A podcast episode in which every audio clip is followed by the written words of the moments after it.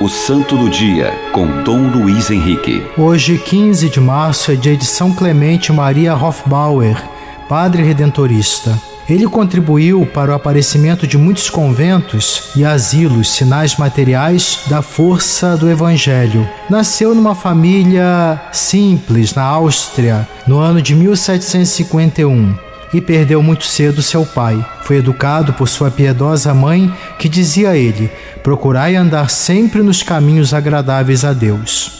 Vocacionado ao sacerdócio, com muito esforço estudou filosofia e teologia. Após ordenado padre redentorista, foi para a Alemanha. Ali seu objetivo religioso não era somente servir sua congregação, mas a toda a igreja local, a ponto de ajudar sua diocese a se redescobrir como polo evangelizador. São Clemente contribuiu para o aparecimento de muitos conventos e asilos, sinais materiais da força do Evangelho. Consumido na missão, aos 70 anos, partiu para sua recompensa a glória de Deus. São Clemente Maria Hofbauer, rogai por nós. O Santo do Dia, com Dom Luiz Henrique.